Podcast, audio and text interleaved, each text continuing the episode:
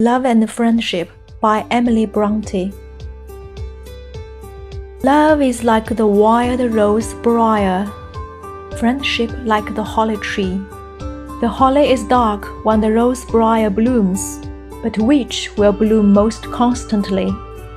The wild rose briar is sweet in the spring, its summer blossoms scent the air. Yet wait till winter comes again, and who will call the wild briar fair?